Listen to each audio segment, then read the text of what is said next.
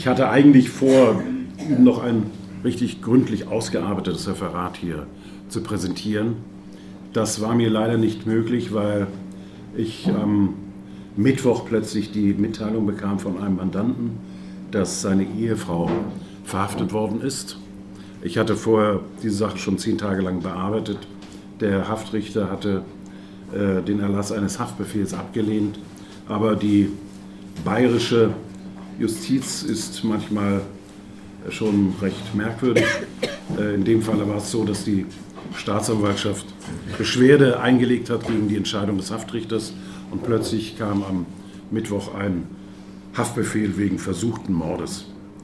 Das äh, ist im Grunde eine kleine Messerstecherei auf dem äh, Oktoberfest, aber die Staatsanwaltschaft hing das ganz hoch auf. Also unser Oktoberfest darf niemand stören, selbst wenn er sonst wie rassistisch beleidigt wird und auch körperlich angegriffen wird, da darf man sich nicht wehren, da gilt nicht der Notwehrparagraf. Aber gerade diese Auseinandersetzung vom Oktoberfest zeigte mir auch, wie absurd zum Teil die Gesetzeslage ist. Denn da haben ganz normale, gesunde aufeinander eingewirkt. Wenn man sich den Paragraphen 63 des Strafgesetzbuches anschaut, versteht man nicht, weshalb eigentlich äh, nur die psychisch äh, Gefährdeten möglicherweise ihrerseits zur Gefährdung der Gesellschaft beitragen können. Ich denke, dass die sogenannten Gesunden in der Regel viel gefährlicher sind.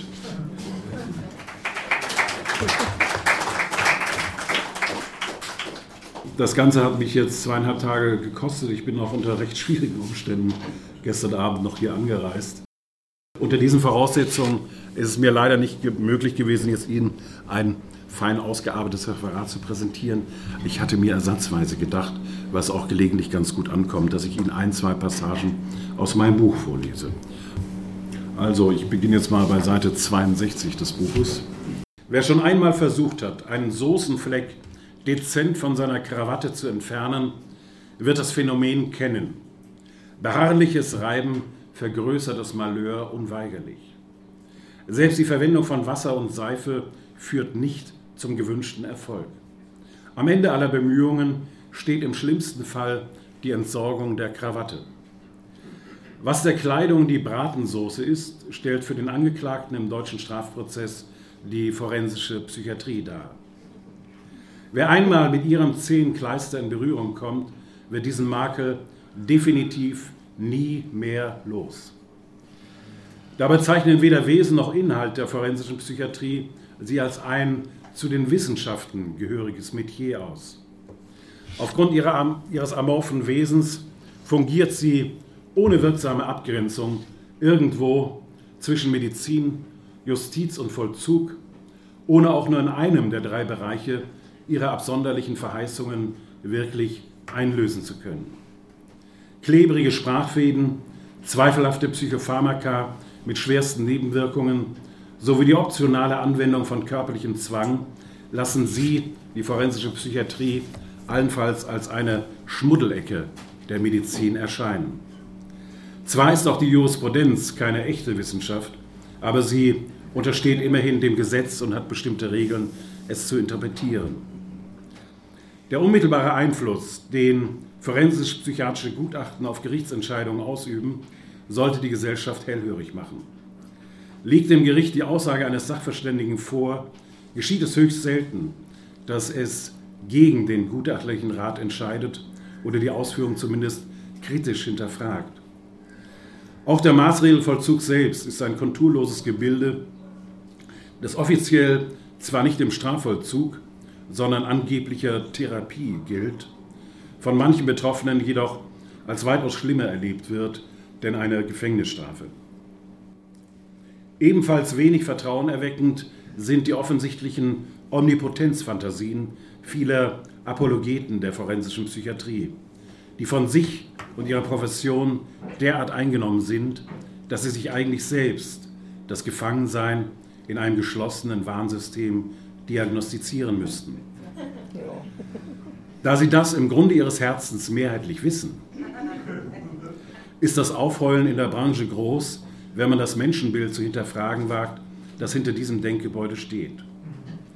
Am Beispiel des vieljährigen Psychiatrie-Martyriums von Gustl Mollert will ich dennoch versuchen, die Gesetzmäßigkeiten einer Branche zu durchleuchten, deren Wirken nicht nur fragwürdig, sondern mit einem modernen Rechtsstaat unvereinbar ist. Die Arbeitsergebnisse der forensischen, die Arbeitsergebnisse der forensischen Psychiatrie erfüllen mehrheitlich nicht ansatzweise die Mindestanforderungen, die man an jedes andere Beweismittel stellen würde, sondern spinnen ihre Opfer in ein dichtes Gewirk aus halbgaren Mutmaßungen und übergriffigen Feststellungen ein. Hierzu bedienen sich psychiatrische Gutachter nahezu beliebiger Anknüpfungstatsachen. Ein in Wut geschriebener Brief, verfasst in unterschiedlicher Schriftgröße, eine merkwürdige Begebenheit in der Jugend, ein biografischer Bruch. Fast jeder willkürlich gewählte Ausschnitt eines Menschenlebens kann eine Anknüpfungstatsache darstellen, die im Einzelnen gar nicht bedeutsam sein muss, in der Summe jedoch zum Spitzenstift wird, der dem Psychiater zur Zeichnung eines bizarren Persönlichkeitsbildes dient. Damit treffen seine Feststellungen den Menschen dort, wo er am verletzlichsten ist, in seinem innersten Wesenskern. Gleichzeitig vernebelt ein forensisch-psychiatrisches Gutachten nicht selten den Blick des Gerichts auf eine seiner wichtigsten Aufgaben, nämlich den sauberen, zweifelsfreien Tatnachweis.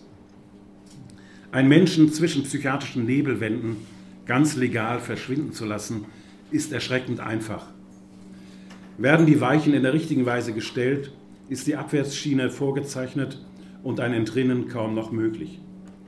Was immer der Unglückliche unter diesem Vorzeichen sagt, wird durch die Brille seiner einmal diagnostizierten Verrücktheit betrachtet und allenfalls mit einem wohlwollenden Therapeutenlächeln zur Kenntnis genommen. Wirklich zuhören wird ihm nur noch der nächste Gutachter zwecks Gewinnung weiterer Anknüpfungstatsachen für die nächste Anhörung bei der zuständigen Strafvollstreckungskammer. Vermeidet der Betroffene aus diesem Grund, mit dem Gutachter zu sprechen, stellt diese mangelnde Bereitschaft zur Mitwirkung eine Anknüpfungstatsache für sich dar. Denn mangelnde Krankheitseinsicht ist der direkte Weg zur Verlängerung der Unterbringung um ein weiteres Jahr. Neue Webfäden also, die das Fangnetz immer dichter werden lassen. Die Folge ist, dass für die beteiligten Gutachter, Richter und Staatsanwälte die Frage nach der Schwere der Anlasstat in der Praxis immer mehr in den Hintergrund tritt. Wer krank ist und keine Einsicht in seine Krankheit hat, wird offenbar immer kränker. Auch die Fragen nach der Validität der Gefährlichkeitsprognose und der Verhältnismäßigkeit der Unterbringungsdauer stellen sich dann in der Praxis gar nicht mehr. Es gibt für den Untergebrachten kein Entkommen. Wie viele Menschen in unserem Rechtsstaat aufgrund leichter oder mittelschwerer Straftaten oder gar Falschbeschuldigungen auf unbestimmte Zeit im Maßregelvollzug sitzen, kann an dieser Stelle nur vermutet werden. Klar ist, dass es noch weitere Mollerts gibt, die im Bermuda-Dreieck zwischen Justiz, Forensik und mangelnden Außenkontakten einen verzweifelten Kampf führen. Davon gibt die große Zahl entsprechender Briefe ein beredtes Zeugnis, die ich im Rahmen meiner Befassung mit dem Fall von Gustl Mollert erhielt. Jedes Schreiben Beleg eines menschlichen Dramas. Viele dieser Geschichten mögen so scheinbar harmlos ihren Anfang genommen haben, wie die von Mollert selbst, an deren Beginn zwei Frauen miteinander Kaffee tranken. Also die Ehefrau von Mollert hatte eine Kundin bei der Hypovereinsbank, die bei der Klinik am Europakanal, so heißt es so schön, also in der psychiatrischen Abteilung tätig war. Und Frau Mollert berichtete ihr, dass ihr Mann ja immer komischer werde. Der sitze jetzt immer schon äh, tagsüber bei herabgelassenen Rollläden. Und sie, Frau Mollert, müsse jetzt regelmäßig vom Bügelbrett das Frühstück nehmen. Und ähnliche Geschichten erzählte sie der Ärztin und die Ärztin kam dann gleich raus mit einer ärztlichen Stellungnahme, die eine Nerven, nervenheilkundliche Abklärung bei Mollert dringend empfahl. Und mit dieser gutachterlichen Stellungnahme, die alleine gestützt war auf eine sogenannte Fremdanamnese, wandte sich dann gleich die Anwältin von Herrn Mollert direkt an das Amtsgericht. Da war nämlich gerade ein kleiner Prozess wegen einer kleinen Körperverletzung. Und der Richter war dann so beeindruckt von dieser ärztlichen Stellungnahme, die dann auch dort den Briefkopf der Klinik am Europakanal hatte, dass er sofort gar nicht mehr die Bewahrsauffnahme groß stattfinden ließ, sondern sofort die Einweisung Mollerts erstmal zur äh, Beobachtung in ein äh, psychiatrisches Krankenhaus empfahl. Hier war dann noch vorgelagert erstmal die Aufforderung, sich psychiatrisch begutachten zu lassen. Da weigerte sich Mollert und daraufhin gab es dann die vorläufige Unterbringung. Das ist aber, wäre eine Geschichte, die könnte ich dann jetzt weitere zwei Stunden lang erzählen. Das will ich jetzt nicht tun. Äh, ich möchte zunächst einmal den vortragenden Teil, wir haben jetzt aber erst um halb zehn, da sollte ich ja erst beginnen, aber die Grußworte waren. Dafür haben Sie jetzt ein bisschen mehr Zeit. Ja. Ja, dann lese ich Ihnen noch ein kleines anderes Kapitel vor. Ja. Das ist das Schlusskapitel meines psychiatrischen Teiles in dem Buch. Danach kommt dann noch die Darstellung des Prozesses selbst. Äh, dieses Schlusskapitel heißt Einige Schlussbemerkungen zur forensischen Psychiatrie. Der Fall des Gustl Mollert sei eine Lackmusprobe für die forensische Psychiatrie, heißt es in der Presseinformation Nummer 19 der Deutschen Gesellschaft für Psychiatrie und Psychotherapie, Psychosomatik und Nervenheilkunde, DGPPN. Also das ist eine Gesellschaft, das ist völlig absurd. Die tagen immer einmal im Jahr äh, im äh, Internationalen Kongresszentrum in Berlin. Das ist äh, eine große Tagungsstätte und sie sind irgendwie aus Gründen der Compliance gehalten, auch die Spenden auszuweisen, die ihnen Gleis äh, zukommen zur Veranstaltung dieses, dieser jährlich stattfindenden Tagung. Im Schnitt liegen die Spenden immer so bei 600.000 bis 800.000. Das sind aber keine Privatleute, die das spenden, sondern das ist die Pharmaindustrie. Und man muss sich mal vorstellen, äh, stellen Sie vor, Sie würden jetzt hier 600.000 Euro verbraten für Ihre Tage. Was würden Sie damit alles anfangen? Sie wüssten es gar nicht, was Sie mit dem Geld anfangen sollten. Aber, aber die Psychiater wissen das. Und es ist dann auch so, dass dort immer regelmäßig äh, einmal der offizielle sogenannte wissenschaftliche Teil stattfindet.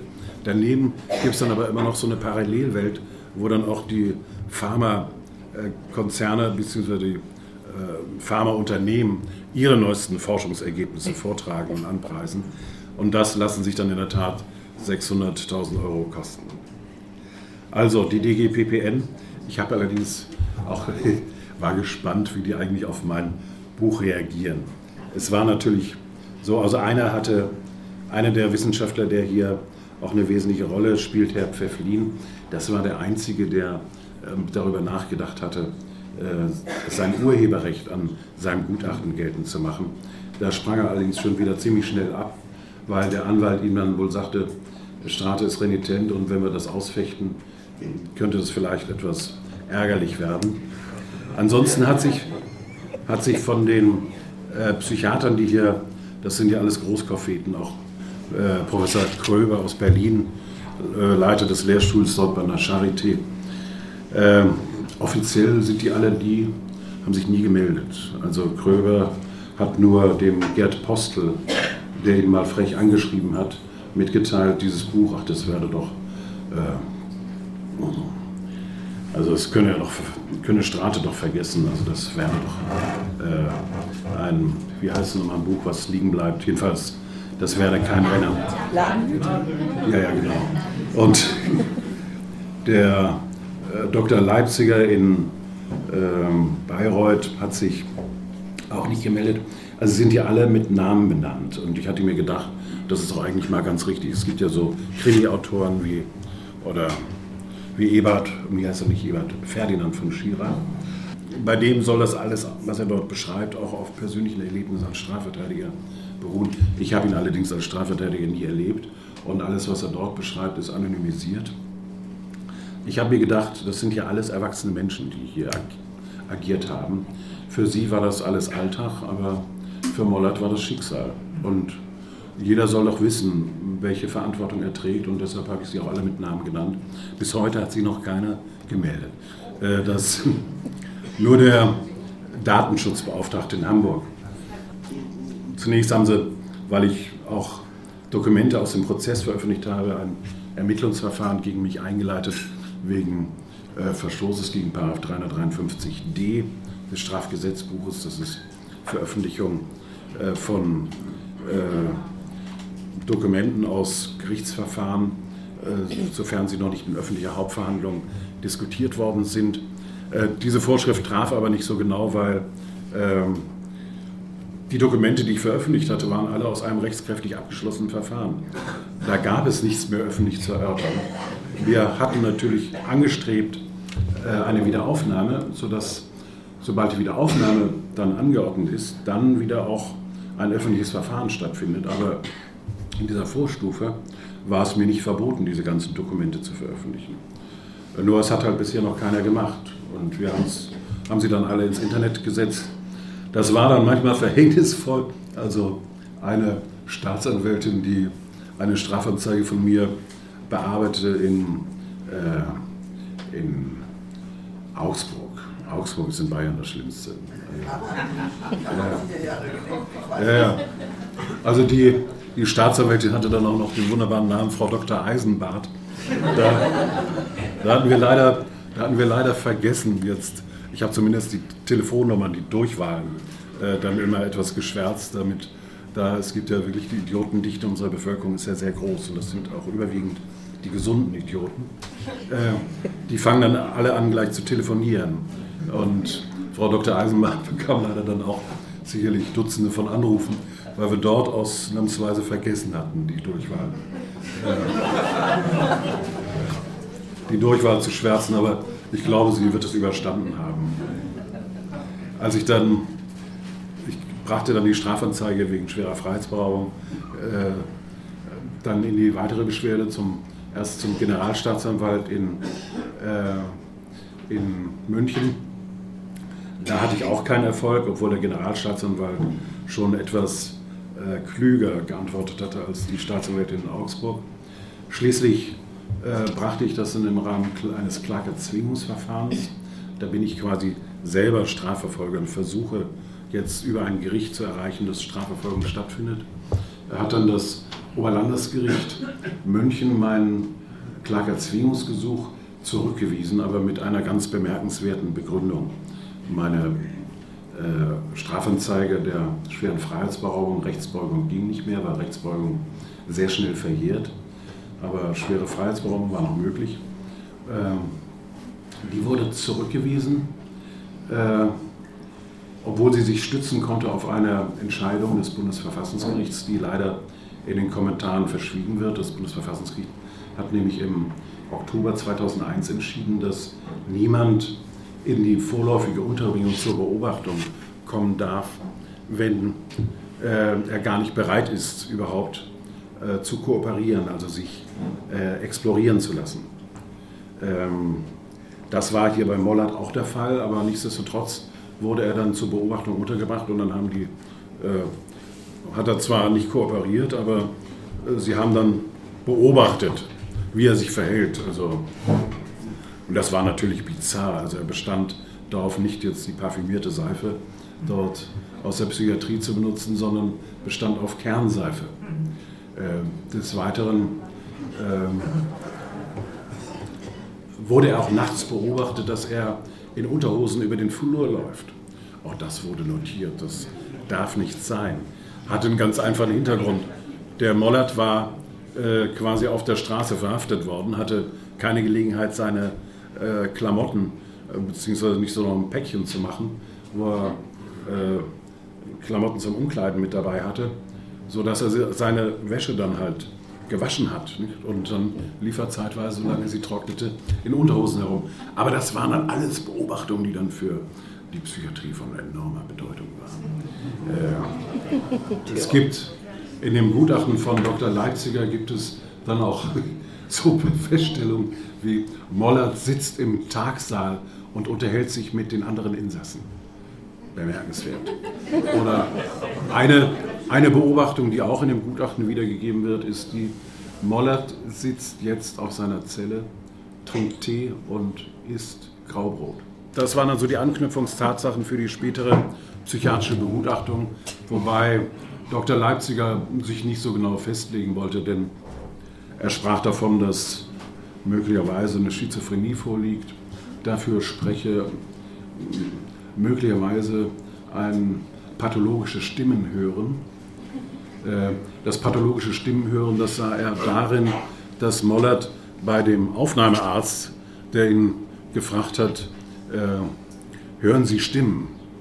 Hat Mollert da sich lustig gemacht über diese Bemerkung, hat dann gesagt, ja, ja, er höre regelmäßig eine Stimme und ich sage ihm, er sei ein guter Kerl.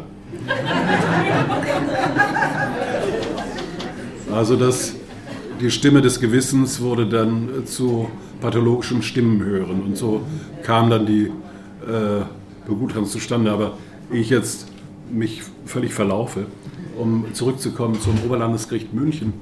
Äh, das Oberlandesgericht München hatte sich halt in der Tat mit der Frage zu befassen, wie kommt es dazu, dass ein Amtsrichter, der hier die vorläufige Unterbringung anordnet, diese anordnet, obwohl er genau weiß, dass das Bundesverfassungsgericht die Unterbringung gar nicht mehr zulässt, wenn der Betroffene nicht kooperiert. Er hat offenbar die Entscheidung gar nicht gelesen und das trug ich auch vor und habe gesagt, die Entscheidung sei überall veröffentlicht worden und äh, in Fachzeitschriften, juristischen Fachzeitschriften und als äh, mit der Unterbringung befasste Richter, regelmäßig befasste Richter, hätte er eigentlich diese Entscheidung kennen müssen. Das Bundesverfassungsgericht macht nur eine Ausnahme, dass die Unterbringung selbst bei mangelnder Kooperation dann möglich ist, wenn ein klares Untersuchungskonzept der Unterbringung zugrunde liegt. Das war hier aber nicht der Fall. Also das Oberlandesgericht musste den gordischen Knoten durchschlagen und konzidieren, dass möglicherweise der Amtsrichter die, diese Entscheidung nicht gekannt hat. Aber äh, die Beweislast lag bei mir und ich hätte beweisen müssen, dass der Amtsrichter die Entscheidung unseres höchsten Gerichtes nicht kennt. Ja, und das war dann der Tenor, weil ich das nicht bewiesen hatte, sondern nur darauf verweisen konnte, die Entscheidung sei ja veröffentlicht worden und jeder als Erfahrungssatz, jeder Richter müsse das doch lesen, muss sich ja fortbilden. Das reichte dem Oberlandesgericht München nicht. Ich habe dann die Entscheidung eingesandt an eine Fachzeitschrift Strafverteidiger Forum. Äh, da wird der Entscheidungsteil durch Michael Rosenthal betreut. Das ist ein Kollege aus Karlsruhe, der immer sehr viel Humor hat. Der hat dann diese Entscheidung äh, mit Stichwörtern versehen. Äh, Juristen lesen ja nicht gerne längere Texte und äh, dann sind Stichwörter immer ganz richtig. Und da stand das Stichwort Rechtskenntnis bei einem bayerischen Amtsrichter nicht vorauszusetzen. und das, und das, als, das als Resümee des immerhin höchsten Gerichts in der bayerischen Landeshauptstadt. Okay. Ich äh, schließe jetzt nochmal ein kleines Kapitel an hier aus meinem Buch und dann machen wir erstmal Schluss. Das dauert jetzt nochmal acht Minuten. Einige Schlussbemerkungen zur forensischen Psychiatrie. Der Fall des Gustl Mollert sei eine Lackmusprobe, ich glaube, das hatte ich eben schon. Für die forensische Psychiatrie heißt es in der Presseinformation Nummer 19 der Deutschen Gesellschaft für Psychiatrie und Psychotherapie, Psychosomatik und Nervenheilkunde. Also seit 150 Jahren versuchen die herauszufinden, worauf äh, psychische Krankheiten beruhen. Sie haben das bisher noch nicht geschafft. Also sie sind immer noch auf der Spurensuche. Aber nichtsdestotrotz, sie machen halt Kongresse für 600.000 Euro. Die Branche zeigte, zeigt sich beunruhigt, wurde ihr doch durch den unbeugsamen Franken in nie gekannter Weise ein Spiegel vorgehalten, den man für das hässliche Bild, das er nun zurückwirft, nicht verantwortlich machen kann. Nun üben sich die Wortführer der Profession in Schadensbegrenzung wie aus der genannten Pressemitteilung unschwer erkennbar hervorgeht. Bundesweite Reform des Maßregelrechts konsequent vorantreiben. So lautet die Kernforderung der Psychobranche. Und worin diese Reform bestehen soll, daran lässt sie keinen Zweifel. Die DGPPN sehe dringenden Handlungsbedarf in Bezug auf die Qualifizierung forensischer Gutachter. Weiter heißt es, dringender Reformbedarf besteht im Maßregelvollzug vor allem auch bei den rechtlichen Rahmenbedingungen und der Qualitätssicherung der psychiatrisch psychotherapeutischen Behandlung psychisch kranker Straftäter. Zitat Ende. Die Stoßrichtung ist eindeutig. Nach Auffassung der maßgeblichen Fachgesellschaft lassen sich die Unsäglichkeiten nur durch den weiteren Ausbau eben jener Mechanismen lösen, die sie verursacht haben. Hätte eine, hätte schon, hätte eine schon frühere Umsetzung dieser Vorschläge die Situation Gustl Mollerts grundlegend verändert? Um diese Frage zu beantworten, ist es notwendig, die Empfehlungen der DGPPN einzeln unter die Lupe zu nehmen. Entschuldigung nochmal. Ah.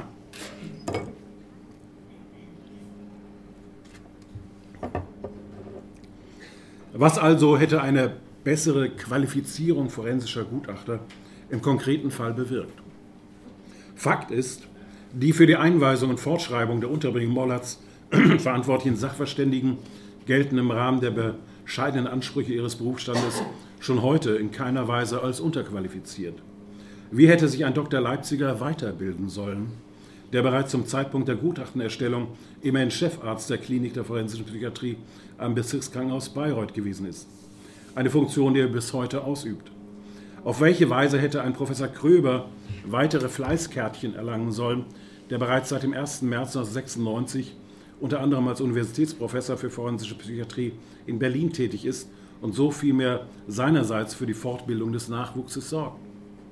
Und was hätte ein Professor Pfefflin tun müssen, um den sicher zahlreichen Zertifikaten, die er im Laufe seiner Tätigkeit als Facharzt für Psychiatrie und Psychotherapie nebst umfangreiche Forschungsarbeit erworben hat, noch die eine entscheidende Qualifikation hinzuzufügen, die Gustl Mollert aus seinem Elend herausgeholt hätte. Nun wäre es nicht ganz richtig zu behaupten, dass höhere Hürden in Sachen Qualifikation am Schicksal des Unglücklichen überhaupt nichts geändert hätten. Bedürfte es zusätzlicher Nachweise forensisch-psychiatrischer Ausbildungsgänge, wäre Mollert wohl niemals mit dem Allgemeinpsychiater Dr. Simmerl in Berührung gekommen. Das ist ein Psychiater, dem wir dieses Buch gewidmet haben. Genau dessen Gutachten aber hatte zumindest die Errichtung einer weiteren Betreuung verhindert und Mollert so wahrscheinlich langfristig vor einer ihn schwer schädigenden Zwangsbehandlung mit Psychopharmaka gerettet. Kurz gesagt, die Erfahrungen aus diesem Fall lassen alles in allem nur den Schluss zu, dass die Gemeingefährlichkeit der forensischen Psychiatrie mit dem Grad der Qualifikation der Ausführenden sogar proportional ansteigt. Natürlich wäre es mehr als unfair, alle Verantwortung für den rechtlosen Zustand des aktuellen Maßregelvollzugs allein den forensischen Psychiatern anzulasten. Die Absteckung rechtlicher Rahmenbedingungen ist Sache der Politik und damit der gesamten Gesellschaft. Anschließend ist es Aufgabe der Justiz, bestehende Gesetze auch anzuwenden. Die nach dem Fall Mollert so zu beantwortenden Grundsatzfragen gehen jedoch viel tiefer. So heißt es in der bereits zitierten Mitteilung der DGPPN verständnisheischend, wurde die forensische Psychiatrie bislang in der öffentlichen Wahrnehmung eher dafür gescholten, psychisch kranke, gefährliche Straftäter zu früh und zu leichtfertig zu entlassen, geriet mit der Unterbringung des bis dahin strafrechtlich unbescholtenen Gustl Mollert die Kritik an allzu langen Verweildauern und möglicherweise missverstandenen Sicherungsauftrag in den Vordergrund. Zitat. Schuld an allem Elend sei vor allem das gestiegene Sicherheitsbedürfnis der Gesellschaft, ist nicht selten aus Kreisen der forensischen Psychiater zu vernehmen. Mit diesem Argument rechtfertigt die Branche nicht nur die eigene Existenz, sondern die haarsträubend hohe Quote fehlerhafter oder unnötig langer Unterbringung gleich mit.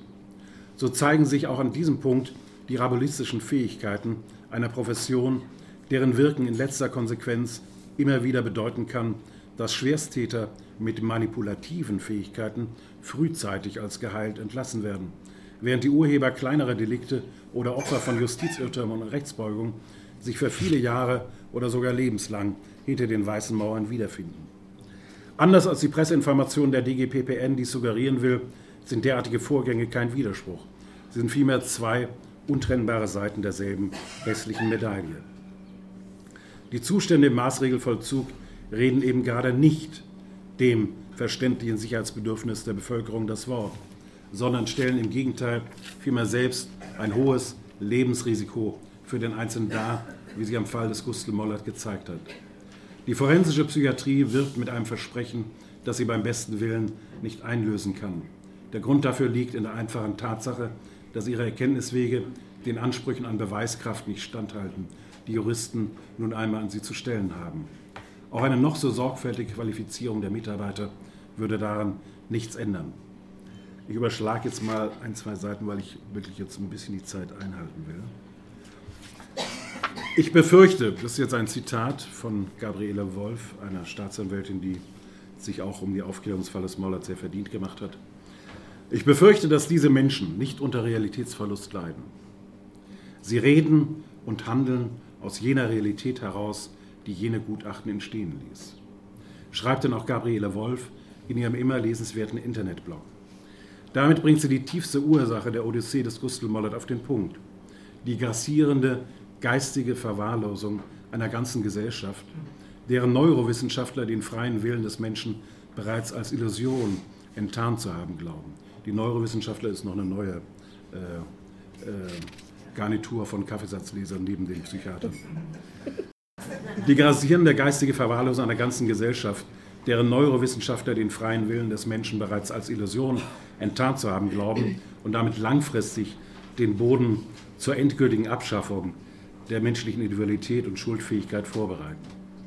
Welchen ebenso gewalttätigen wie irrationalen Zugriff auf die Menschenseele dieses sich am Horizont abzeichnende neue Menschenbild der einst möglich machen wird, ist leicht absehbar.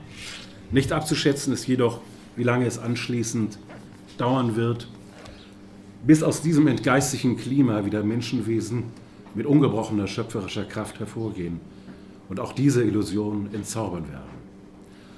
Und sie werden wohl schon in näherer Zukunft von heutigen Psychiatern als krankhaft eingestufte Eigenschaften wie Rigidität, Querulanz oder Übernachhaltigkeit höchste Bedeutung für die Freiheit der gesamten Menschheit gewinnen.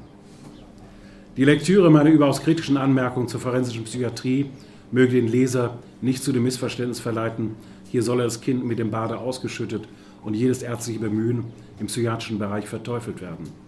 Es gibt schwerste seelische Beeinträchtigungen, Krankheiten, bei denen Psychiater Hilfe leisten können.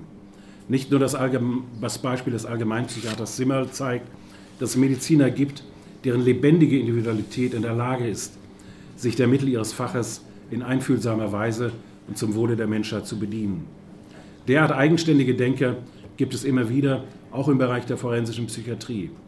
Erinnert sei an dieser Stelle an Willi Schumacher, einen der Nestoren der deutschen Gerichtspsychiatrie, mit ihm hatte ich im Fall Weimar zu tun gehabt. Er setzte sich mit Vehemenz gegen die Verobjektivierung des Menschen zum Zwecke der Beobachtung ein. Seine Gutachten blieben unabhängig und entsprachen nicht immer den Erwartungen der Strafjustiz, so im Fall Weimar und auch im Flotex-Fall. Die vom Landgericht in Auftrag gegebene Zweitbegutachtung und Unterbringung des Angeklagten Schmieder zur Beobachtung durch den Zweitgutachter war Auslöser für den Beschluss des Bundesverfassungsgerichts vom 9. Oktober 2001 durch den die Anwendungsbreite des 81 Strafprozessordnung massiv eingeschränkt wurde. Solche Ärzte sind zum Glück nicht einmal selten und zeigen hohes Engagement, wenn es darum geht, den Leidensdruck ihrer Patienten auf einvernehmlichen Wege zu vermindern. Ihrer täglichen Kreativität sollte unser aller Dank gelten. Ihre ethische Festigkeit allein schützt sie davor, die ihnen anvertrauten nicht unerheblichen Machtmittel missbrauchen zu wollen. Damit erweist sich gerade eine Eigenschaft, die mit keinem Zertifikat der Welt erworben werden kann, als ihre wichtigste Qualifikation. Eine Feststellung, die im Übrigen auch für Juristen gilt. Das wär's dann.